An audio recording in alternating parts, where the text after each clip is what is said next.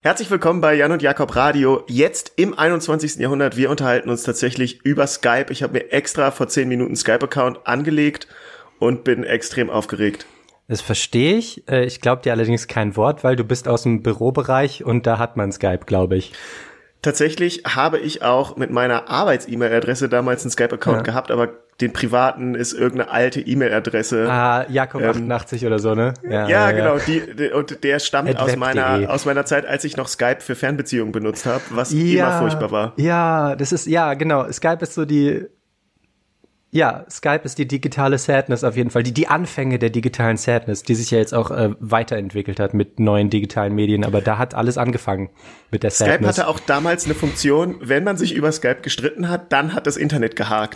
Das ist das war irgendwie das Ding. Ah, oh, fuck. Richtig furchtbar. Ich finde Skype irgendwie, äh, ja, es ist einfach immer nur wahnsinnig traurig. Ja. Auch bei dir, diese Kleiderstange, die da so hinten ins Bild ragt Mhm. Macht irgendwie keine gute Laune. Ich habe ähm, vor ein paar Tagen hatte ich meine erste äh, arbeitsrelatete ähm, Videokonferenz über Skype, was ja jetzt viele Leute machen und da bestimmt auch tolle Podcasts drüber, ähm, drüber äh, rausbringen.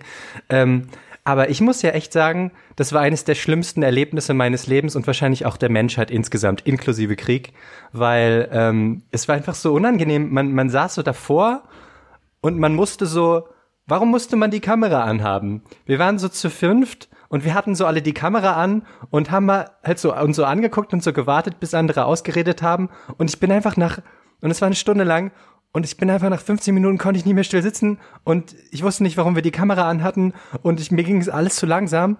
Und ich kann mir nicht vorstellen, die armen Leute, die das irgendwie jeden Tag machen für zwei Stunden in ihren Offices, ähm, sowieso generell Offices, was, wie kann man, ich finde das nicht okay, also dass du irgendwie so arbeiten musst und dann äh, lockst du dich ein und dann machst du die Dinge und ich, ich will das nicht.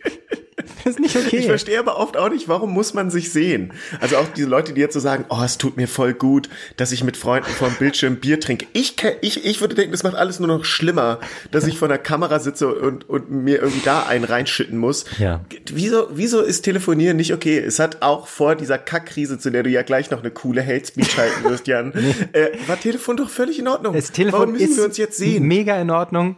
Ich weiß auch Deine nicht. Fresse bei Skype ist immer scheiße, Jan. Hey, das sieht bei dir im Hintergrund nicht nach hey, Tageslicht aus, sondern hey, nach einer schlechten Lampe. Hey, Jakob! wir, können, wir können die Kamera ja auch rausmachen. Ich meine, dann, äh, keine Ahnung, weiß jetzt auch nicht, warum wir die anhaben. Jan, ich habe Fragen vorbereitet. Ähm, vielleicht einfach was ganz Lockeres so zum Einstieg. Ja. Was stellst du dir Beruhigendes zum Einschlafen vor? Das Ding ist, ich erinnere mich tatsächlich daran, äh, als ich so ein ganz kleiner Junge war, habe ich mir tatsächlich beim Einschlafen immer so Geschichten vorgestellt, in denen ich halt so der Held war. Ich war dann immer so ein Ritter und habe dann irgendwie immer so jemanden gerettet als Ritter. Ja, ich habe, äh, ich glaube, die beiden Varianten habe ich dir noch nicht erzählt. Ich, das eine ist, dass ich ein Auto hatte, was ich wie ein Spielzeugauto so die Größe hatte. Aber wenn alle Kinder weg waren, konnte ich das auf dem Pausenhof hinstellen, dann wurde das zu einem großen Auto, das fliegen konnte. Das ist gut. Quasi so ein bisschen inspiriert von Robi, Robi Tobi und das Flievertüt. Ja. Ähm, und damit bin ich dann über die Stadt gecruised und das andere war Pinguin-Eishockey mhm. dass ich der Trainer bin von einem Team von Pinguinen, die Eishockey spielen, einwechsle und auswechsle und mich darum kümmere. Das sind meine beiden beruhigenden Vorstellungen. Okay. Hattet ihr so, war das so richtig so, hattest du dann auch so Gedanken über die Saison und wie das jetzt ist, ob jetzt sich jemand verletzt oder war es immer nur so das nee. ein Spiel? Nee, das ich habe nur von Spiel zu Spiel gedacht. Okay. Aber die Pinguine haben sich durchaus auch Bodychecks verpasst. Ja. Waren die äh, realistische Größe, also waren es so kleine Oschis oder waren das so äh, comic-mäßig riesige Pinguine? ja, kleine Oschis ist Quatsch, weil es sich extrem nee, Oschis also Oschi, große Sachen. Oschi ist ein Begriff, der der der eine Dichte beschreibt, keine Größe. Oschis haben Hä? haben eine, so, eine hohe Meinung, Dichte. Dass Pinguine besonders dicht sind. ja, hä? Schreibt uns auf Facebook, ob Pinguine besonders dicht sind. Ich gehe davon aus. Okay. Ja. Okay, auf jeden Fall, ja, also sie haben halt so eine normale Pinguingröße halt. Also ich würde sagen, so ein Pinguin geht mir so bis Mitte des Oberschenkels. Das wäre ja. so die Höhe, die ich einem Pinguin geben würde. Das ist korrekt. Ähm, Jan, was war der schönste Ort, an dem du je warst? Ähm, man kann echt in, in, in sehr viele irgendwie Richtungen gehen, ne? Ähm, was ne Ja, das hat Reisen so an sich tatsächlich. Schnauze, Gott. Okay, ich gebe dir, ich gebe dir eine, ich gebe dir eine ehrliche Antwort. Ähm, ich habe, ähm, es gibt äh, einen Film von einem französischen Filmemacher aus den 70ern, der heißt Pourquoi Israel.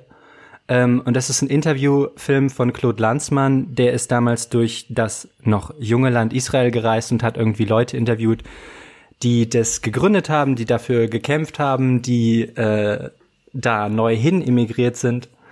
Und ähm, ein Großteil des Films spielt in der einfach neu angelegten Stadt Dimona. Die ist mitten in der Wüste und da war vorher nix. Und dann hat man gesagt, wir machen jetzt hier aber eine, eine Stadt.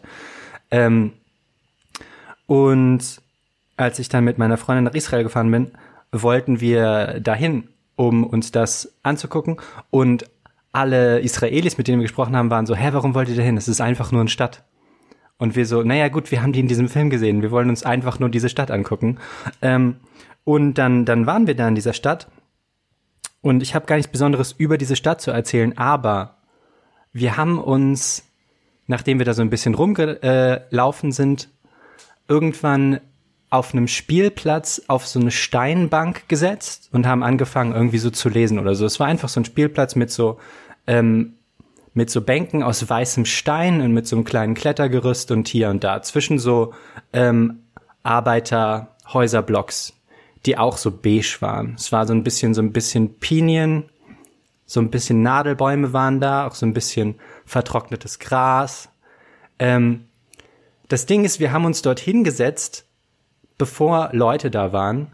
Und während wir da saßen und so gelesen haben und so nicht so sehr mit der Außenwelt interagiert haben, kamen irgendwie immer mehr Leute auf diesen Spielplatz, haben da abgehangen, Kinder haben da gespielt, Erwachsene sich unterhalten und auf einmal war so zwischen uns herum so voll das bunte Treiben, das uns so total ähm, ignoriert hat, weil wir schon vorher da waren. Wir waren sowas wie sozusagen Statuen eigentlich nur in, in äh, wir waren nur Szenerie für dieses Schauspiel.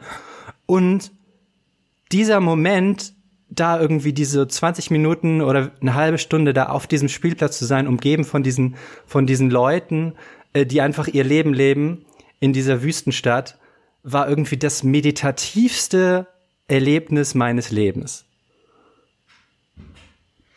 Okay, was ist der schönste Ort, an dem du je warst, Jakob?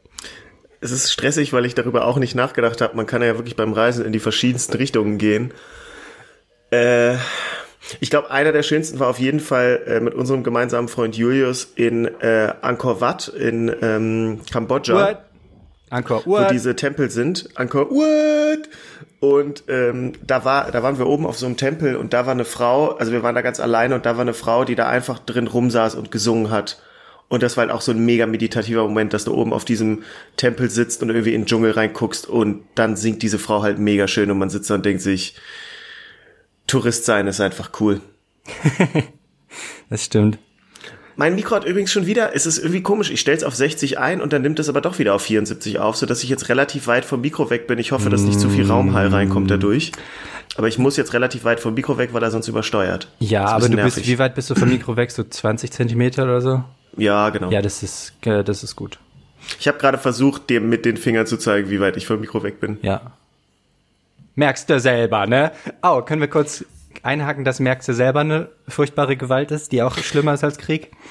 merkst du selber, ist eine ganz schlimme. Ähm, ich habe auch noch mal überlegt, dass der Satz ähm, äh, bla bla bla bla bla, sag ich ja immer. Nein, das ist das, was du immer sagst. lass es einfach sein, sag es gar nicht, weil es ist nicht gut. Also generell, egal was man sagt, mit dem Zusatz sage ich ja immer. Ich sag ja immer so und so. Ja. Nein, es ist in der Regel nicht sonderlich schlau und auch oft nicht politisch korrekt und irgendwie hey. einfach stressig. Hey, äh, ich benutze das aber jetzt immer für Jokes, weil ich immer, wenn ich irgendwas Dummes sage, was auf jeden Fall nie jemand zuvor gesagt hat und auch nicht klug ist und auch nicht politisch korrekt, sage ich dann absichtlich hinterher immer, sage ich ja immer, um ja, aber weil du quasi cool diese Leute zitierst. Genau, weil ich sozusagen einen Schritt weiter gehe. Ähm, A zu C sozusagen. Wenn sozusagen A ist sozusagen sagen, sag ich ja immer, B ist zu sagen, ja, aber was du immer sagst, ist scheiße, C ist dann sozusagen die, die um Umkehrung davon. Danke, Jan, dass du uns das nochmal Guter erklärt hast. gar Content an dieser Stelle für euch da draußen. Saarland, wo seid ihr? Ich kann euch nicht sehen. Weil wir sind auf Skype. Und nicht in der Welt. Ich stelle mir gerade so ein Konzert vor, wo man sagt, okay, und jetzt die, die nicht aus dem Saarland sind. Woo, und die aus dem Saarland. Können wir bitte auch kurz darüber reden, wie nervig äh, es ist, dass sich irgendjemand mal ausgedacht hat, okay, bei Konzerten, wenn man das Publikum einbinden will, dann erst die linke Seite, dann die rechte Seite, dann frag, wo die oberen Ränge sind, die immer leiser sind, damit sich die unten besser fühlen und dann alle zusammen. Und wenn du kacke bist, machst du dann noch, wo sind die Ladies und wo sind Wollte die ich gerade sagen, das ist eigentlich, ja, das ist, das denke ich immer so, äh, als, das war weird. Ich war mal auf einem Toten Hosen Konzert, weil, äh, meine Ex mit 16 die gut fand. Und ähm, die haben folgenden, folgendes gemacht. Es war, es war ziemlich, ziemlicher Horror, weil wir waren im Moshpit und ich habe das nicht genossen. Ähm, deren Callspiel war so, so, wie findet ihr die CDU? Und alle so, Buh. Und dann die, wie findet ihr die SPD? Und alle so, yeah. Und dann die so, hä, nee, die sind auch scheiße. Das war Oh, ein cool. schönes Spiel von den Toten Hosen Da hat sich Campino Stelle. aber richtig was Feines überlegt. Ich mag die ja ganz gerne. Ähm, Ich auch. ja. Für mich war das Album Unsterblich ähm, richtig geil. Und ich habe auch damals dieses Bayern-Lied, wo sie gegen die Bayern waren, so richtig gefühlt, weil, wie du weißt, war ich ja früher im Bayern München Fanclub. Und dann war ich in der Pubertät und habe mich davon abgegrenzt und da kam mir das Lied sehr zu Pass. Moment. Nee, das, das ist ein Fact, den ich nicht weiß von dir. Du warst in einem Bayern München Fanclub als Kind? Ja. Warum? Ja, da hatte ich keinen Warum? Charakter. Hä, aber Ich erläutere es dir gerne, Jan. bitte von Anfang an, weil, also das Normale, also sozusagen, das, das Normi-Normale wäre doch, wenn du in Hannover aufgewachsen bist, du findest dann 96 gut. Oder, was ich irgendwie noch, äh, ich meine, also meine Erkenntnis über Fußball ist auch super gering, aber ich könnte so verstehen, so wenn du irgendwo wohnst und irgendwie BVB gut findest, weil die haben irgendwie so ein bisschen Charakter oder so, so wie St. Pauli. Mhm. ja. Aber Bayern Voll. sind doch nur die, die, die gut sind. Und dann sind sie auch noch in Bayern, so. Ja, das ist mir aber scheißegal, Jan. Also genau, du hast den Punkt eigentlich ähm, schon erfasst. Also Bayern hat immer gewonnen, Ja. das fand ich ziemlich gut. Ah ja, okay. Und ähm, ich war, mein Friseur, Ja. ähm, der war ultra der Bayern-Fan und mit dem habe ich mich hier und da darüber unterhalten und hat er immer gesagt, ey, geh, geh doch in den Bayern München Fanclub und dann habe ich das gemacht. Und, Wie, wie sah ähm, das aus, dann, dass du in den Bayern München Fanclub ge gegangen bist? Äh, man hat Haben den Brief Vereinsheim geschrieben. in Hannover oder? man, nee, man hat den Brief geschrieben Okay. und dann war man da drin und dann hat man regelmäßig, ich glaube so alle drei Monate einen Katalog geschickt bekommen, Mhm. das, wo man Bayern München Fansachen kaufen konnte und mit Fansachen meine ich wirklich alles, ne? Also so Tassen, Schlüsselanhänger und so. Wow, wow. Dann hatte ich Wow, eine Bayern wow, wow. München, pass auf, pass auf, warte, warte, Jan. Dann hatte ich eine Bayern München Bettwäsche. Yep. und eine Bayern München Fußmatte. Yep. Was besonderer Quatsch war, weil diese Fußmatte in der Wohnung in mein, vor meinem Zimmer lag, weil wo hätte ich als Kind eine Fußmatte sonst hinlegen Du hattest keine eigene Außentür, ja. Ja, genau. Und ähm, insofern, ja, das war meine Bayern München Fanclub-Zeit. Ich hatte dann ein Poster, glaube ich, damals von Mario Basler über meinem Bett an der Decke hängen. Also ich habe mir Mario Basler die ganze Zeit angeguckt, was besonders hart ist, ihn jetzt so zu sehen, dass, dass Mario Basler ja wirklich ein ziemliches Downgrade erfahren hat, muss man sagen. Ihn hat das Leben stark gezeichnet. Ähm, Jetzt so optisch oder was? Ich kenne den nicht. ja, Mario Basler ist halt so, eine, so, ein- so ein richtiger, so ein richtiger Larry geworden, der so mit so einem, den habe ich bei Promi Big Brother wieder gesehen, wo er mit so einem Unterhemd die ganze Zeit rumsaß, mit seiner tiefen, versoffenen Stimme sich mega zugeraucht hat und irgendwelche Geschichten von früher erzählt hat. Ah, ja, so möchte man Egal, nicht sein. auf jeden Fall ähm, habe ich mich dann mit Bayern irgendwann nicht mehr so beschäftigt. Also ich weiß noch diese Saison, glaube ich, als die irgendeinen DFB-Pokal oder so gewonnen haben und Franz Beckenbauer hat damals dann noch das Team kurz geleitet oder so. Ähm, und dann war ich nicht mehr so Fan, aber mit 17, 18 haben die mir nochmal geschrieben, Mhm. ob ich nicht doch wieder dazukommen will. Und ab und zu hast du so eine Autogrammkarte bekommen, die aber bedruckt war. Es war kein echtes Autogramm. Ja. Also, um es zusammenzufassen, die Benefits vom Bayern München Fanclub waren nicht groß. Ja. Hätte ich jetzt. Aber hatte das irgendein. Okay, das ist Mario Basler Poster über deinem Bett an der Decke, das ist schon irgendwie radikal. Aber hatte das sonst irgendwie einen Einfluss so auf dein Day-to-Day-Life? Damals. Du meinst so mein, mein, mein busy Kinderalltag? ja, hast du so irgendwie so jeden, jeden Donnerstag den Kicker ge- durchgeguckt nach allen Basler News oder?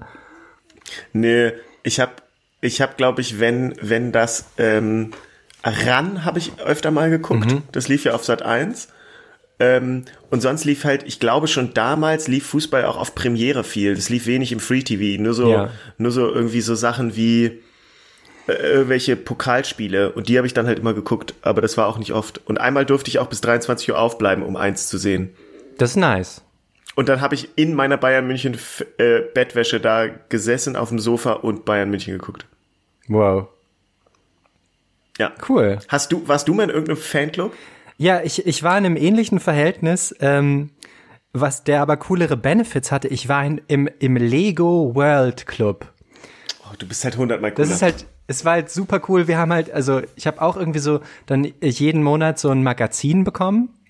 Ähm, und da waren immer so Challenges drin, äh, wo irgendwie so, Kinder, diesen Monat sollt ihr das und das bauen und dann schickt ihr uns davon ein Foto und dann drücken wir das ab. Und ich habe diese Challenges nie gemacht und es war schon so ein erstes frühes Gefühl von von irgendwie sowas wie FOMO, also so nach dem Motto so, oh Mann, ey, diese Kids machen voll geil diese Lego-Challenges, die bauen irgendwie so ein, keine Ahnung, so ein Pinguin oder sie bauen so voll das coole, ähm, voll das coole Schloss, immer halt so nach diesen Themen, die in diesem Lego World Club vorgegeben wurden und, und ich hab's halt manchmal angefangen, aber manchmal auch noch nicht mal angefangen und ich war so und dachte mir schon so, oh, ich bin echt kein, ich bin nicht so ein geiles Lego World Club Mitglied irgendwie.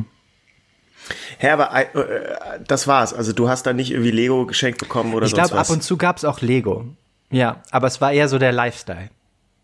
Also ich, Äh, Im Prinzip haben sie eigentlich euch so wie Kochrezepte gegeben, nur halt so, koch doch mal das mit Lego. äh, ja, absolut. Und Und mit Kochen meine ich bauen. Genau. Und man hatte aber auch so, weißt du, was, was, so was, eine Sache, die mir als Kind immer sehr wichtig war, waren Mitgliedsausweise. Und das hatte man halt ich auch. wollte gerade darauf ja, kommen. Das gab's halt 100 pro. Der war auch so wie so ein Pass zum Aufklappen. Ich habe auch ein Foto von mir reingeklebt und dann so jeden Monat hast du auch so eine neue Marke bekommen, die du da reinkleben konntest, um so zu zeigen, wie lange du da schon drin bist. Aber hättest du an den Challenges teilgenommen, hättest du mehr Marken bekommen, die du dann auch in deinen Lego Pass hättest kleben können. Und das habe ich nie gemacht. Und es ist immer noch der biggest regret of my life bis, bis heute. Es äh, hört sich so ein bisschen an wie diese Karte von Subway, wo man irgendwie, wenn man zehn Challenges gemacht hat, dann kriegt man irgendwas umsonst. Ja, die Challenge ist Ähm, allerdings nur bei Subway einzukaufen und das zu essen. Mitgliederausweise gab es natürlich auch in der Mickey Mouse immer wieder in diesem Detektivclub, die waren Ja. aber scheiße. Äh, aber hattest du auch ständig Detektivclubs? Also ich weiß, dass ich allein, glaube ich, drei Mitgliedsausweise mir gemacht habe für Detektivclubs. Das war immer einfach aus Papier, dann irgendwas draufgeschrieben mit einem kleinen Foto und dann so oft mit Tesa umwickelt, dass es aussah, als wäre es laminiert. Ja, ja, sowas habe ich auf jeden Fall auch gemacht. Ich weiß nicht, für mich ist dann mit Tesa umwickeln schon wieder eine Stufe zu perfektionistisch, weil du weißt, ich bin eher so ein Big Ideas, Ausführung macht irgendjemand anders, ne? Das ist so mein Style. Aber Outsourcen war schon als Kind dein Ding, ich weiß. Outsourcen war schon immer mein Ding, aber ja klar, so äh, Mitgliedsausweise, ähm, was ich auch sehr gerne gemacht habe, ist Verträge aufsetzen als Kind. Ach, Also so, ähm, das passt so gar nicht zu dir. Ja, oder so Sachen, Sachen irgendwie so wichtige Dinge aufschreiben und dann so äh, in einen Briefumschlag machen und dann so versiegeln irgendwie. Äh, wie hast du es versiegelt? Hattest, hattest du so ein Kindersiegelring? Ich hatte einen Kindersiegel. Ich hatte einen geil. Kindersiegelstempel, ja. Habe ich irgendwann mal bekommen. Äh, und aber was war das Material, mit dem du es versiegelt hast? So eine Siegelwachskerze. Ach, ja. Du, warte, warte, warte, warte, warte, warte. Du hattest ein richtiges Versiegelset? Ja, bestehend aus zwei Dingen, genau. Aus so einer Kerze mit so einem krassen, festen Wachs und so einem Stempel. Es war, glaube ich, ein G einfach für meinen Das Nachnamen Geroldinger. Ähm, Gerold Steiner. Aber warte mal kurz. Du, und, und was waren das für Verträge, die du aufgesetzt hast? Ja, so irgendwie so, musste dann meine Mutter oder mein Vater unterschreiben, so große, große Summen an Produkten, die ich denen irgendwie so liefern würde. Also ist meine, meine Vorstellung war so, dass ich so ein Business hatte und so nach dem Motto so, äh, ich liefere euch äh, 20.000 äh, Notizzettel. Ähm, hier, ist, hier ist der Beleg. Wie, und dann haben deine Eltern gesagt, ja, wir geben dir 10.000 Mark dafür. Ich, Ich, ja, Und haben, haben das unrechtskräftig. ich weiß nicht, was der Gegenwert war. Ich glaube, es war. Ich glaube, es war eher so rum, dass nee, dass, dass die Währung, mit der ich bezahlt wurde, waren Notizzettel und äh, ähm, wie sagt man Büroklammern und sowas. Ah, Okay, schade, So du warst doch dumm. Office Supplies, ja. Okay. Verträge aufsetzen ist so gar nichts, was irgendwie zu dir passt. Nee, heutzutage mache ich das auch super ungern, eigentlich. Naja, Das ist ziemlich egal, lustig. Hauptsache das Geld stimmt, ne? Ja, ja, sage ich auch Ja, immer. das sag ich auch immer. Jakob, weißt du noch damals, Erzähl. ob du, ob du noch weißt, ob damals, ob du damals noch jetzt. weißt. Nee, das hat das irgendwie bei der dritten Folge oder so hat das geklappt. Da habe ich dich einfach nur gefragt, weißt du noch damals und du hast direkt eine Geschichte erzählt von damals. Ähm, hast du eigentlich ein Lieblingslied, so ein komplettes Lieblingslied? Boah. So, so, so ein Lied, was immer geht, was einfach richtig, ri- was, was einfach, boah. Ja. Also sagen wir mal lange, so bis ich 18 war, war es der Earth Song von Michael Jackson. Ah, krass, okay. Ja, Den konnte ich immer hören. kein schlechter Song. Ah, Hast du damals auch Das live äh, die Wetten das Folge gesehen? ja, natürlich. Ja. Prägendes Erlebnis. Erlebnis für unsere Generation, würde ich mal sagen. War das eigentlich der erste Auftritt von Michael Jackson, als er weiß war? Das ist zumindest das, was ich meine zu erinnern. Keine Ahnung. Also das ist meine Erinnerung, dass er, also wie er da von diesem Kran kam und dieses Hemd zerrissen hat und so und seine Hühnerbrust gezeigt hat, ähm, das erinnere ich noch sehr gut. Aber ich erinnere jetzt nicht, dass jetzt irgendwie alle überrascht waren, dass er auf einmal hellere Haut hatte. Nee, ich glaube, nein, nein, das war dann, äh, das war so nach dem Motto, oh krass, heute ist der erste Auftritt von Michael Jackson, er ist weiß und es war nicht so nach dem Motto, oh krass, er hat seine Farbe geändert. Ja, ja, äh, genau. Wir haben das überhaupt nicht kommen sehen. Ja. Boah, aber so ein Lied, was immer geht. Ich glaube, Sommer von deine Lieblingsrapper finde ich immer wieder ziemlich gut. Oder so Hotline, Hotline Bling von Drake finde ich auch sehr Okay, geil. ja. Ja, der ist so, Halt so, der hört halt sich so gute Laune Musik, Ja. die einfach immer, immer irgendwie, wo man immer Bock hat zu tanzen. Hast du so ein Lied? Ich glaube, es gibt so ein Lied, was, was so, ähm, was so irgendwie schon seit ich es kenne, immer geht. Und das ist äh, Get By Remix von Talib Kweli featuring Buster Rhymes, Kanye West, Jay-Z und Mos Def. Ähm, das habe ich irgendwann. Liest du das gerade ab, Jan? Nee, das habe ich irgendwann. Okay, ich habe irgendwann. Deine Augen haben so ausgesehen, als hättest du es gerade abgelesen. Ich habe die MP3 irgendwann bekommen von Anton, weil der war internetversierter als ich und hatte MP3s und hatte Quellen für MP3s. Und ich habe diese äh, MP3 seitdem auf dem Handy und ich höre das immer. Äh, ein Lied, was tatsächlich für mich lange so ein, so ein, so ein, so ein geht immer und ist einfach das hammergeile Lied, aber ich habe es wirklich tot gehört und kann es überhaupt nicht mehr hören, ist Still Dre. Ja, hätte ich auch, hätte ich auch jetzt nicht das Bedürfnis, irgendwie nochmal zu hören, tatsächlich. Ist so, wenn es im Club läuft, okay, aber dann ist es irgendwie auch, denkt man sich, boah, der DJ ist schon sehr müde. also wenn du das spielst, so dann, dann, puh, dann bist du irgendwie auch so ein bisschen verzweifelt. Aber von dem Album finde ich ja auch, also keine Ahnung. Ist ja so, The Watcher ist geil. hä, ich sag, hätte jetzt gedacht, Forgot About Dre. Weil das war das erste Mal, Forgot- dass hä? ich weißt, Eminem weißt, du- gehört Weißt du habe. das nicht? Das Forgot About Dre ist ein traumatisches Lied für mich. Was? Weil, weil äh, unser ja im Podcast gerne ähm, erwähnter Eddie Ed Ja. ähm, hat auf den Beat ganz gerne gefreestylt und wie du weißt, ist ja mein Taktgefühl ähm, beschränkt und er konnte da immer so mega geil drauf flowen und ich habe es immer gar nicht hingekriegt Ach so. und wir hatten ja gar nicht so viele Instrumentals damals und dann hat man halt dieses Dre ähm, 2001 halt einfach durchgehört mit den Beats und konstant einfach drauf gefreestylt und irgendwann kam immer dieser Beat und er hat immer drauf angefangen, es hat mega geil geklungen. Ich habe jedes Mal es wieder probiert, bin jedes Mal wieder gescheitert. Krass. Und deswegen ist Still Dre, äh, äh, ich Forgot About Dre kein gutes Lied für mich. Das, das tut mir voll leid. Das ist, ähm, das ist krass. Ja, Ja. ja, es ist tatsächlich stressig. Ich weiß auch nicht, warum es so beschränkt ist. Jan, du hast vorhin so getan, als hättest du so mega viele Fragen. Nein. Ich hatte nur die Idee, Fragen zu haben, Jakob. Okay. Nein, was ich tatsächlich noch, äh, in der letzten Folge haben wir so ein bisschen über Hip-Hop geredet und es war überhaupt nicht stressig und es war alles schön. Und ähm, was ich dich aber noch fragen wollte eigentlich ist, was, wie war das bei Rap am Mittwoch? Einfach, wie hat das, wie ist es dazu gekommen, dass du da warst? Und wie war es da? Waren die Leute cool? War es schön? Ähm, das erste Mal, dass wir bei Rap am Mittwoch waren, war in Köln, glaube ich. Ähm, das war mit, da war ich mit Dende. Das war schon irgendwie cool, so, dass man diese ganzen, die, man muss ja sagen, dass es eine ziemlich durchgetaktete Show war, ne? Dass so dieses ganze, dieser, dieses Rap am Mittwoch kommt alle mit, doch wenn ihr nichts mit Hip-Hop am Hut habt, müsst ihr gehen und so. Da waren ja schon richtig einstudierte Sachen mit dem Publikum, das war mega geil.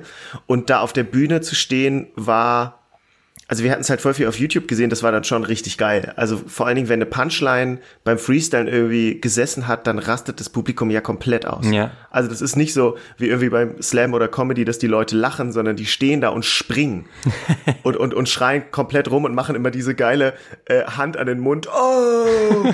äh, ich, äh, die, off die offizielle Ich rufe gerade Geste. Ja. Ähm, es ist ja im Hip-Hop alles so einstudiert.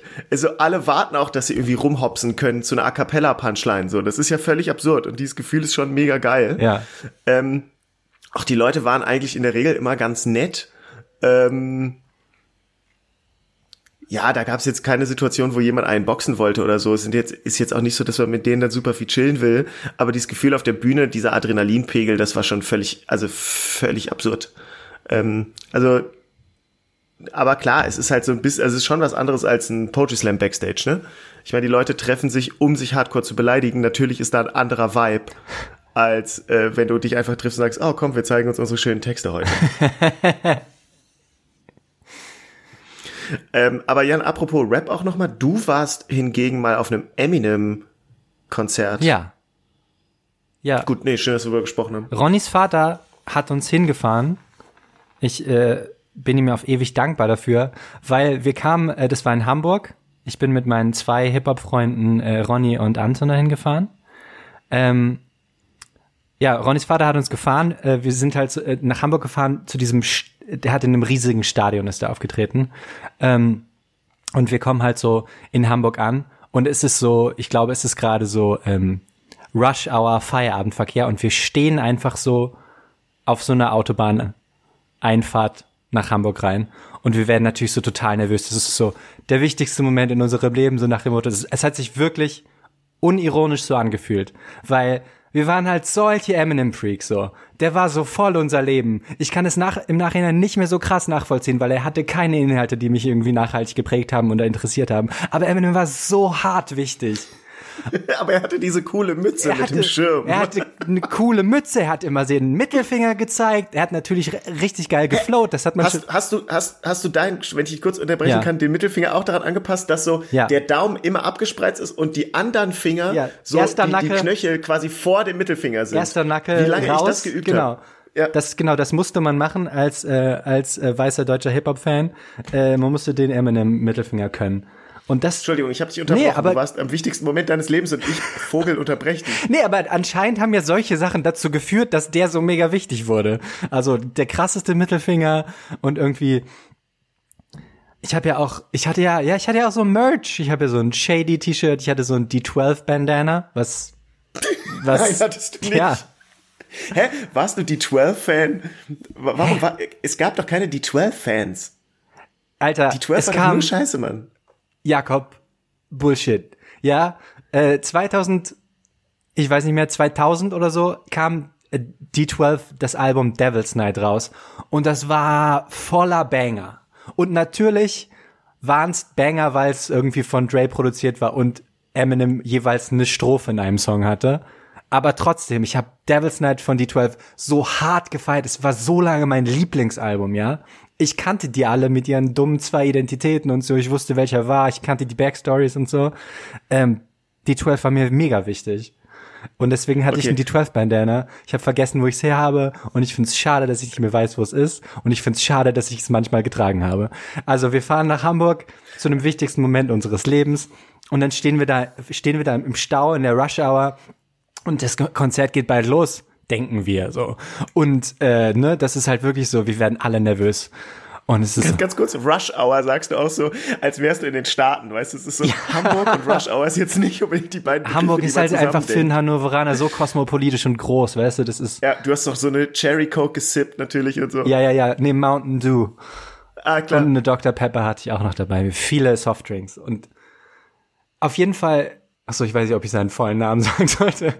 Ronnys Papa. Dr. Dre, sag einfach.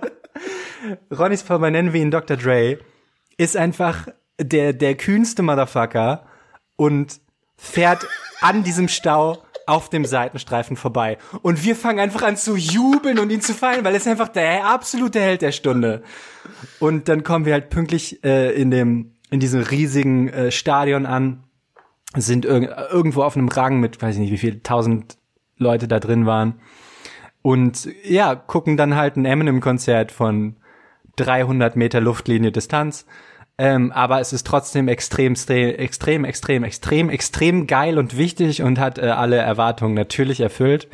Und wir hatten alle hinterher den Hip-Hop-Arm-Muskelkater. Kennst du den Hip-Hop-Arm-Muskelkater ja, noch? Ja, klar. Weil du musst die ganze Zeit dieses ähm, Hitler-Gruß aber zum Beat halt durchgehend machen. Und wenn du das halt drei Stunden machst, es halt, gab halt auch Vorgruppe und alles. Ja. Äh, wenn du kein gut trainierter Boy bist, sondern eher so ein schlagsiger Boy, dann hast du am nächsten Tag den ganzen die Rücken runter. Die einzige Varianz, die es gibt, ist zu den etwas, etwas melancholischeren Liedern von links nach rechts dann zu machen. yep. Absolut. Hattet ihr auch Leite dabei? Wir hatten Leites dabei für die Momente, ja. Immer alles gedacht. Oh wow. Ja. Und, und, und, und du, du hast die Texte mitgerappt, ohne sie zu verstehen oder also war, war es so ein gibberish Englisch? Ich habe die Texte schon alle gekannt. Ich habe nur die Bedeutung nicht wirklich verstanden. Aber die Wörter habe ich halt gesagt. Kann man ja machen. Ja. Und mein erstes Konzert, ja, sprich erst Nee, genau. Äh, ich erinnere mich so an keine sozusagen musikalischen Details oder so, weil es war, glaube ich, das meiste Playback und es war wirklich weit weg. 50 Cent war da und hat seine äh, Bulletproof Vest in den, äh, in den Zuschauerraum geworfen. Das war so ein kleines Highlight, aber sonst ja. Irgendjemand hat so eine Kevlar-Weste in die Fresse gekriegt yes. oder was? Was war dein erstes Konzert? Wow. Äh, Seed. Aufstehen, de, de, de, de, de. Oh, die waren Nee, auch es cool. war, äh, die es waren war cool. damals, sie kam auf die Bühne mit See the monks ride Oh, again. fuck, das ist ein geiler Song. Everybody go hype again. again. you better run or sing again. Di, di, di, di, di. Stimmt, Mann, das, ist war ein schon- geiler Song. Es ist ein geiler Song. Und da habe ich auch gedacht, wow, ähm, ich hatte halt vorher irgendwie immer nur Hip-Hop gehört und dachte, ach krass, man kann dazu ja sogar tanzen. Mhm. Man, also es ist Musik, es ist Musik, Mhm. zu der man irgendwie nicht nur bounced. Ja. Ähm, da weiß ich auch, das war ein ziemlich krasses Konzert und die hatten alle die gleichen Sachen an, das haben sie ja, glaube ich, bis heute. Und war, also die, ich habe die dann nochmal live gesehen, ein paar Jahre später, Seed ist live wirklich richtig gut. Also das war schon ein beeindruckendes Konzert, aber es war so gar nicht. Ich habe das von meiner Cousine, eine Freundin, war dann krank und ich habe die Karte gekriegt und es so. war gar nichts, wo ich drauf hingefiebert hätte. Okay. Und es war im Kapitol und meine Cousine war ein Jahr älter, ist sie übrigens auch heute noch. Oh, und, ähm, und ich war ihr peinlich, deswegen war ich so ein bisschen, also ich weiß nicht, weil ich halt so oh nicht so ein Mann, richtiger Teenager Fan sind war. so scheiße, oder? Das ist echt, das ist so hart. Sie hat mir zwei Jahre vorher übrigens auch beigebracht, wie man richtig schlurft. Also die, die Schuhe waren halt so, man hat die ja immer nicht richtig zugebunden und entweder Fettmaker drunter gemacht unter die Lasche und halt, dass die hinten der Hacken richtig schlurft. Und das hat sie mir ernsthaft beigebracht. Gut. Shoutout an äh, Paula. Mhm. Nice. Äh, sorry, ich glaube, ich habe hab gerade über dich geredet, als du erzählt hast, äh, du warst ihr peinlich und deshalb musstest du so abseits von ihr stehen, oder? Ja, ich weiß, ich weiß aber nicht mehr, ob ich mit Paula da war oder mit der Freundin von Paula. Auf jeden Fall so. weiß ich, wir waren da schon irgendwie zu zweit, aber irgendwie, ach, irgendwas war mir da peinlich und man war nicht so richtig zusammen da Mm. und man macht sich anstatt einfach die Musik zu genießen, über tausend andere Sachen, wie man jetzt Oh, wirkt ja. und aussieht, Gedanken. Das ist so die Situation. schlimm. Ich weiß nicht, ob wir darüber schon mal im Podcast geredet haben, aber es ist immer wieder für mich so ein, so ein, so ein, so ein, so ein symptomatisches Bild, wenn ich irgendwelche Teenager in der Mhm. U-Bahn sehe und die dann ihre Haare in der Tür in der äh, da stylen. Ja. Das ist da da denke ich immer, ja, stimmt, so war ich auch so komplett darauf bedacht, als würde die Welt zusammenbrechen, wenn meine Haare jetzt nicht okay gestylt sind und Leute nehmen mich gar nicht mehr ernst. Ja. Und es ist auch was, Dabei was haben- man, glaube ja, ich. niemand hat mich ernst genommen, muss man dazu natürlich sagen an der Stelle. Ja, Du bist ein Teenager. einerseits ja, andererseits ist es aber auch so, man denkt halt wirklich, allen fällt jetzt gerade auf, dass diese eine Sache bei dir in deinem Outfit nicht stimmt oder so, oder dass du gerade komisch gestolpert bist oder so, aber es ist, nee, es fällt halt keinem auf, so, es ist egal, du bist nicht so wichtig, es ist so, keiner, keiner äh, schenkt dir so viel Aufmerksamkeit wie du und es ist deswegen viel mehr okay, Fehler zu machen, als man denkt als Teenager. Ja, aber auch wenn du, wenn du, wenn du einen Pickel in der Fresse hast, denkst du dir wirklich, das ist eine Sirene, die die ganze Zeit den Raum Oh erhält und alle achten drauf. Also ich weiß noch, wir hatten mal im Kunstunterricht so eine Fotosession, wo wir uns inszenieren mussten und ich habe mich dann so, ähm, so weißt du, so äh, Selbstporträts, die was über dich aussagen, Oh bla bla. no, erzähl mir alles davon. Gerne. Und dann habe ich bei der einen Pflanze, die wir irgendwie in irgendeinem Flur stehen hatten, mich so dahinter gestellt mit den Blättern, dass so ein Blatt genau den Pickel an meinem Kinn Perfekt. perfekt, verdeckt hat. Perfekt. Und ich glaube, das habe ich sogar noch. Das war die Zeit, als ich eine Schiebermütze getragen habe. Das war kurz bevor wir uns kennengelernt haben. Mhm. Ja. Die gab es bei H&M, diese Schiebermütze. Ja. Und Das ist Genau. aber auch was, was, was alle deine Poetry Slam Kollegen heute immer noch jeden Tag tragen, oder? Wenn wir mal ehrlich sind. Baskenmützen eigentlich. Ja, gerne, ja, das stimmt. Warte, was ist der Ja, Unterschied so zwischen paar- so Schiebermütze paar. und Baskenmütze? Sorry. Ich habe keine Ahnung. Ja. Ich glaube, Baskenmützen sind so ein bisschen fluffiger und Schiebermützen sind noch etwas straighter. Aber schreibt's in die Kommis, ich habe keine Ahnung. Ich erinnere mich auch noch an ein äh, wichtiges Konzert, wo ich glaube ich mit Julius war. Und, und zwar Nosliv. Weißt du noch Nosliv? Äh, Nee. Ein großer, äh, ein großes, äh, wie sagt man, ein wichtiger Vertreter des deutschsprachigen Reggae. Ähm, von dem sind Songs wie Geht es uns an und Musik. Ähm, halt so okaye, linksliberale Reggae-Musik. Ähm, und das erinnere ich mich aber auch noch, dass es, glaube ich, so das erste Konzert war, wo so musikalisch ich so mega gefühlt habe. Und es war so, es war so stundenlang, es war so um stundenlang verschoben und irgendwie, es war dann so mitten in der Nacht und dann kam er irgendwie endlich auf die Bühne und, aber das ganze Publikum hat halt so hart geweibt, so. Und es war irgendwie hot und eng und äh, er war sehr charismatisch und so und ich weiß auch, dass ich so richtig, das so richtig gefühlt habe und so, so richtig drin war. Ja, so wie beim Major Laser Konzert in Berlin, wo du es richtig gefühlt hast und wir so daneben standen und waren, okay, es ballert irgendwie übertrieben, aber ich habe zum Beispiel damals gar nicht gefühlt. Ah, okay, krass. Ja, das ist, Es war eine krasse Lichtshow. Ja. Muss er irgendwie als Major Laser kannst du dir nicht erlauben, eine normale Lichtshow zu haben. Die muss schon krass Aber sein. Jakob, wie cool ist das bitte, dass wir die eigentlich gesehen haben, bevor die so richtig groß waren, in einem kleinen stimmt. Club, Mann. das war richtig klein. Diplo war halt so fünf Meter von uns weg und hat äh, übelst geile Show gemacht. Ja, das stimmt. Ich habe es trotzdem leider nicht gefühlt. Ja, Übrigens, schade. Jan, ich habe gerade gerade noch mal geguckt äh, in der Vorbereitung, die du mir in drei Zeilen bei Telegram geschrieben hast, Yes. war ähm, Konzerte, auf denen man als Kind war und dann als ein anderes Thema, worüber man reden könnte, Lieblingsnudelform. Äh, Was ich interessant finde. Ja, we weißt du, es sind halt in Wirklichkeit unkreativ. Und ich tue alles in meiner Kreativbranche, äh, setze ich alles daran, um das zu verschleiern. Aber jetzt hast du den Schleier halt weggezogen und musst mir sagen, was deine Lieblingsnudelform ist. Ich weiß nicht, das klingt so, als gäbe es so Glasnudelformen in so Elefantenform, Pinguinform, Sternform. Nein, so klingt es nicht, Jakob. Meine- es klingt einfach nach einer Präferenz, wie du deine Hartweizenprodukte äh, gerne isst. Ach so, ich dachte, du meinst eine Auflaufform, weil die sind immer gleich geformt. Dann hätte ich doch Auflaufform geschrieben. Stimmt. Nee, ich, ich Stimmt. erwarte so eine Antwort wie Tortellini. Ah, okay. Okay, ich dachte, ich, bei mir wäre, ich hätte das als Nudeltyp bezeichnet. Das ist aber eine sehr gute Frage wiederum, muss man eigentlich sagen. Ich habe gestern mein Insta-Feed, ich habe irgendwie mir zu viel diese Nusret-Videos von diesem Typen, der so komisch äh, das Steak immer salzt, bei dem Franck Riberia sein goldenes Steak bestellt hat. Den habe ich mir zu viel angeguckt auf Insta, das ist so eine, mein Guilty Pleasure so. Seitdem schlägt mir Insta nur noch Essenssachen vor. Und da war ich gestern auf so, so einem Food-Ding. Orecchiette heißen die, glaube ich. Das sind so diese Nudeln, die sind so wie so, wie so Münzen, nur halt so ein bisschen ausgehöhlt. Die finde ich geil. Ansonsten Wieso Macaroni. Muschel, Muschelchen? Genau. Ah ja. Ähm, oder ansonsten Macaroni, weil Macaroni können so krass viel Soße in diesen kleinen Macaroni-Tunnel aufnehmen. Ich habe witzigerweise eine total ähm, eine total präzise Erinnerung daran, wie wir beide zusammen mal Macaroni in Berlin gekocht haben mit äh, Schinken und äh, Feta-Käse. Ach krass. 2009. Als wir, äh, als wir zusammen in dieser WG gewohnt Ja. haben, zwei Wochen. Ja. Oder waren sogar vier, ne? Keine Krass, Ahnung. das erinnere ich nicht. Ja, ich habe nur dieses eine Essen habe ich so voll im Kopf. Ich weiß aber nicht mehr, ob es zwei oder vier Wochen waren.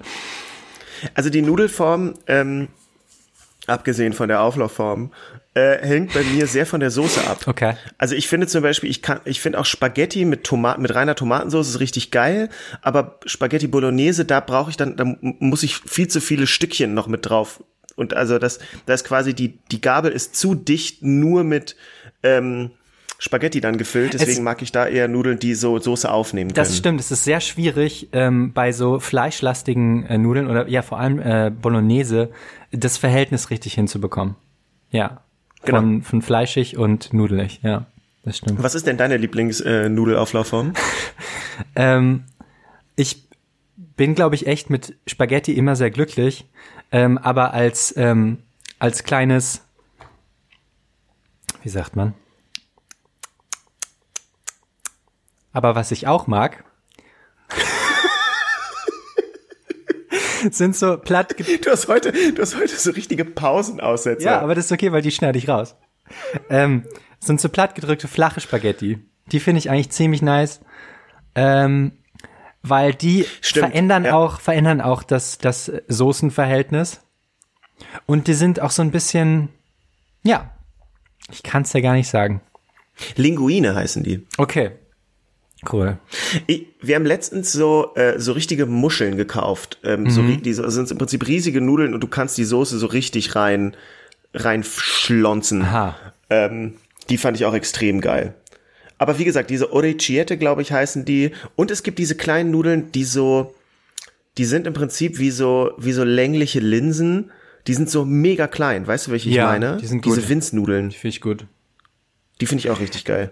Ich finde, merke ich gerade, ich finde total viele Nudelnformen gut, aber es gibt eine, die ich überhaupt nicht mag und das sind Farfalle. Verfalle habe ich gerade gestern gegessen. Ich, Ja, die sind irgendwie mir, Quatsch. irgendwie, irgendwie bringt's die mir nicht. So. Mhm. Die muss man irgendwie, die muss man löffeln, man kann die nicht gabeln, weil die sind zu slippery. Und Ja, das ich stimmt. will Nudeln nicht äh, löffeln. Ich will die gabeln. Und mein Müsli will Echt? ich milchen. ich liebe es, Nudeln zu löffeln. Ehrlich? Okay. Ja. Was ich eher Quatsch finde, also ich, ich verstehe Verfalle, sind so Nudeln, die nehmen so in der Packung extrem viel Platz weg, aber irgendwie nicht zurecht. sie haben diesen Platz irgendwie nicht verdient, so, sie sind nicht besonders genug. Was ich eher Quatsch finde, ist Spirelli. Die finde ich genauso Diese- Quatsch. Ja, ja, ja. Weil die sind Die auch sind so. irgendwie unnötig. Okay, aber die finde ich aber auch, die, die mag ich aber auch nicht, weil sie diesen gleichen Slippery-Effekt haben. Ja, gut, da ich eigentlich Nudeln immer mit Löffel esse, um möglichst viel Soße Ich reinzuballern, sehe schon, worum es dir geht, ja. ist es. Ja, Okay, cool. Ja, hatten wir das haben wir geklärt, das Jan? geklärt. Hm, Gut, dann kommen gucken wir, wir zu. mal. Nächstes Thema. Ich habe auch zwei Gruppenchats gefragt, worüber ich im Podcast reden soll. Ja. Aber du kannst dich halt auch nicht mehr auf Haben Sie Freunde Corona gesagt? verlassen. Nee, sie das war so direkt die Frage, so wollte ich über Corona reden. Ich meine so, nein, natürlich nicht. Wen interessiert das? Also wir was über Corona sagen? Ah ja, und dann war der, Furchtbar. ja. Ja, oder wir lassen es jetzt hier einfach ausdümpeln, Jan. Okay. Was sind, was sind deine Lieblingstümpel eigentlich? Mein Lieblingstümpel. ähm, äh, der Lieblingstümpel, äh, also mein Lieblingstümpel ist, ist ich habe zwei Lieblingstümpel. Okay. Ähm, der eine ist äh, bei der äh, Ex-Freundin meines Vaters im Garten war so ein kleiner Teich und da waren äh, waren Frösche drin. Das fand ich richtig cool. Das ist mega cool. ähm, bei, ist mega cool. Und anderer ist ähm, bei in Hannover in der Nähe von meinen Eltern ist so eine Tennishalle und dahinter ist auch so ein kleiner Tümpel. Ich glaube, da habe ich dich auch mal hin mitgenommen. Da habe ich früher immer so Hütten gebaut und geböllert und, geböllert, so. vor allem auch so geböllert, ja. Ja, da war ich Vor mal. allem geböllert Ich war tatsächlich. mal in deiner Böllerhut. Ja, immer, genau, immer mit einem äh, einen Böller angezündet, rübergeworfen und der andere hat ihn mit einem Tennisschläger so mega weit hochgeschlagen und dann ist er in der Luft explodiert und war dann noch lauter als sonst. Ach ja. Hä, aber du, hast du sowas nie gemacht, so richtig dumme Jungs-Jungs-Sachen, so Böllern? Doch, ich habe Äh. ich hab mal aus ich habe mal fast äh, unser Haus abgebrannt, weil ich äh, so gekokelt habe mit fucking äh, mit so wie heißt das? Was man irgendwie fürs Fahrrad braucht, so Benzin aus so einer Benzintube. Ah Jan, sorry, aber das interessiert mich jetzt nicht. Also die Geschichte, wie du fast dein Haus abgefackelt hast, ist jetzt nicht so spannend. Lass mich doch lieber noch ein bisschen vom Tümpel erzählen. Nee, es ist auch überhaupt keine Geschichte, weil ich hab's, äh, wie, es, es gibt so ein Kännchen, wo irgendwie Benzin drin ist. Und ich weiß nicht, ob es irgendwie so Reinigungsbenzin ist oder warum wir das hatten, aber ich glaube, es war aus dem Fahrrad, Fahrradbereich. Mhm. Gibt es Reinigungsbenzin? Keine Ahnung, ich habe das noch nie gehört, aber irgendwie klingt es so, als könnte es das ja, geben. ich weiß auch nicht. Also es war also hochbrennbarer Shit und ich habe so mitten in meinem Zimmer auf der Fensterbank mit so einer Kerze gekokelt und halt so mit so ne Streichhölzern. Einfach so kokeln als Beschäftigung eines Menschen.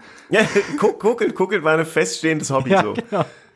Und dann hatte ich diesen fucking, dieses fucking benzinhaltige Ding und hab damit so, so kleine Spritzer in diese, in diese Kerze reingespritzt. Und das war natürlich geil, weil die, sind, die haben sofort gebrannt.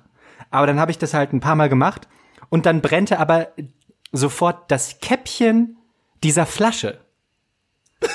oh, das heißt, das hätte, ich weiß nicht, wie Explosionen funktionieren, aber ich glaube ungefähr so. Und ähm, dann bin ich irgendwie mit diesem brennenden Ding ins Badezimmer gerannt und hab's unter Wasser gehalten und danach nie wieder gekokelt und mein Haus nicht abgebrannt. Ich dachte, das Haus nie wieder betreten. das Bad nie wieder ja, betreten. aber man hat, du, du hast völlig recht, das ist geil, dass du sagst, kokeln. Das war was, das war, das war einfach eine normale Tätigkeit, die man gemacht hat. Oh, weißt Meine du, was mir gerade auffällt? Das klingt hart nach einem Wort, was man nur in Niedersachsen sagt. Hm? Kokeln. Ich wette, das hat noch nie Ach so. jemand außerhalb von zentral Niedersachsen gehört. Äh, Wir könnten ja mal fragen, auf jeden Fall, wie es im Saarland ist. Ja. Das, da kriegen wir safe eine Antwort. ich kann mich nicht hören.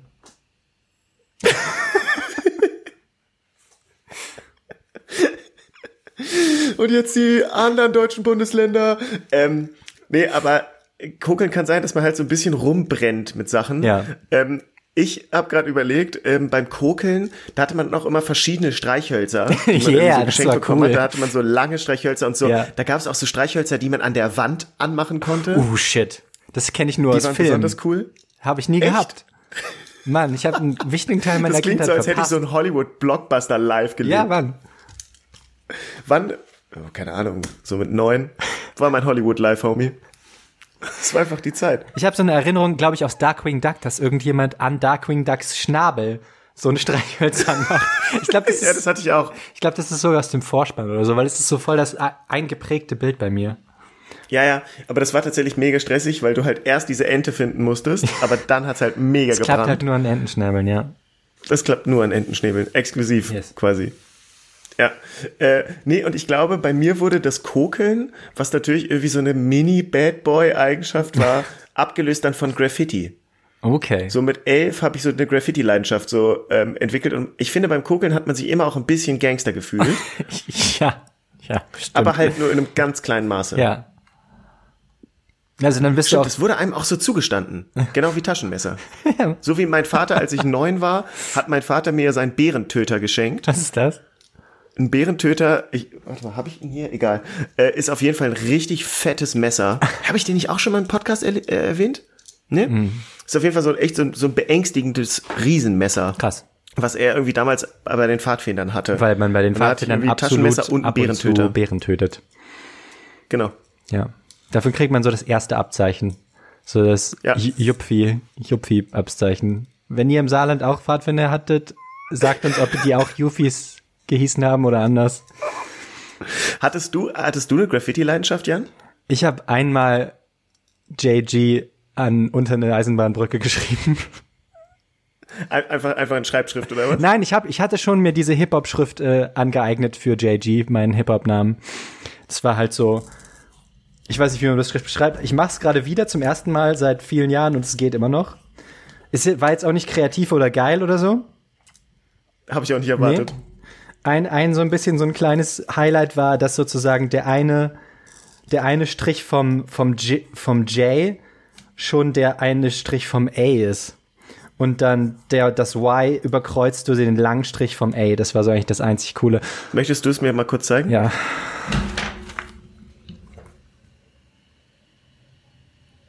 Ja, sieht schön aus. Danke, Jakob. Und das habe ich, wie gesagt, einmal unter eine Eisenbahnbrücke geschrieben. Ist das da heute noch? Ah, das ist eine gute Frage. Könntest du es mal bitte überprüfen, wenn du das nächste Mal aus unerfindlichen Gründen in Hannover Wenn bist? ich das nächste Mal aus unerfindlichen Gründen in Hannover sein werde, werde ich es überprüfen. Danke. Wäre gut zu wissen. Und wo hast du so ge- getaggt und gebombt? Ich habe das tatsächlich nie richtig gemacht. Ich habe ich hab immer nur in äh, Blackbooks, wie, immer- wie sie hießen, in der Regel waren das aber einfach normale Ringelblöcke, Yep. getaggt und das war's. Achso. Das war nicht Gangster. Aber dein Das war die Name Vorstellung, oder ich könnte. Ah, was ich auch gemacht Bayern habe, München, ist, äh, was war was waren die Motive? äh, äh, äh, ähm, am Anfang war es JSD für Jacob Style Deluxe. Teil. Und dann waren es immer wechselnde Crewnamen. Und ich weiß noch, ich bin einmal zu Writers Corner gegangen, das war ja der, der Graffiti-Laden in Hannover, und habe mir so 20 Vorlagen von so Zügen, weißt du, da waren so DIN A4-Blatten, da waren so Züge drauf gemalt. Und dann habe ich auf die Züge meine Tags gemacht. Ah. Das war für so Writer zum Üben. zum Üben fürs Holcar. Ja, genau. Ja. Und, ähm, und ich habe End-to-Ends dann natürlich gemalt, also von einem Ende zum anderen Ja. Ende, deswegen hießen sie so, Jan. Ja, Mann. Und ich glaube, normalerweise hat man sich die ausgedruckt, aber ich fand es halt besonders cool, mir sie bei Writers Corner zu kaufen und sich dazu noch irgendeine, ich habe mir zum Beispiel optische Elemente 2 von Optic Records habe ich als Tape äh, mir dann da gekauft und so. Was wirklich tatsächlich ein geiles Tape war. Ja, Mann. Wir sind irgendwie bla bla bla, wir sind so cool, dass du nicht mehr und hörst die Musik die ganze Zeit, dass du nicht mehr genug Akku hast, um dein Tape zu spulen. Ah, du hast unser, du hast unser Tape auf dem Weg zur Schule, bis du irgendwer nicht mehr genug Akku hast, um das hier zu spulen. Und es ist mir einmal tatsächlich an der Stelle so gegangen, dass es dann so langsamer wurde und ich nicht mehr genug Batterie hatte. Wow. Mhm. Das ist geil. Naja, ehrlich gesagt war es cooler, dass du auf einem, Konzert warst. Jakob ist kein Wettbewerb. Tschüss. Danke, das war's diese Woche von Jan und Jakob Radio. Ja, ich meine ganz ehrlich, wir müssen jetzt, äh, wir müssen jetzt hier, wir müssen ja nicht, ne? Ihr seid alle freiwillig hier, wir sind freiwillig hier. Vielleicht sehen wir uns jetzt äh, regelmäßiger, aber mit weniger Input und Output und Over and out. Threshold. Tschüss. Tschüss.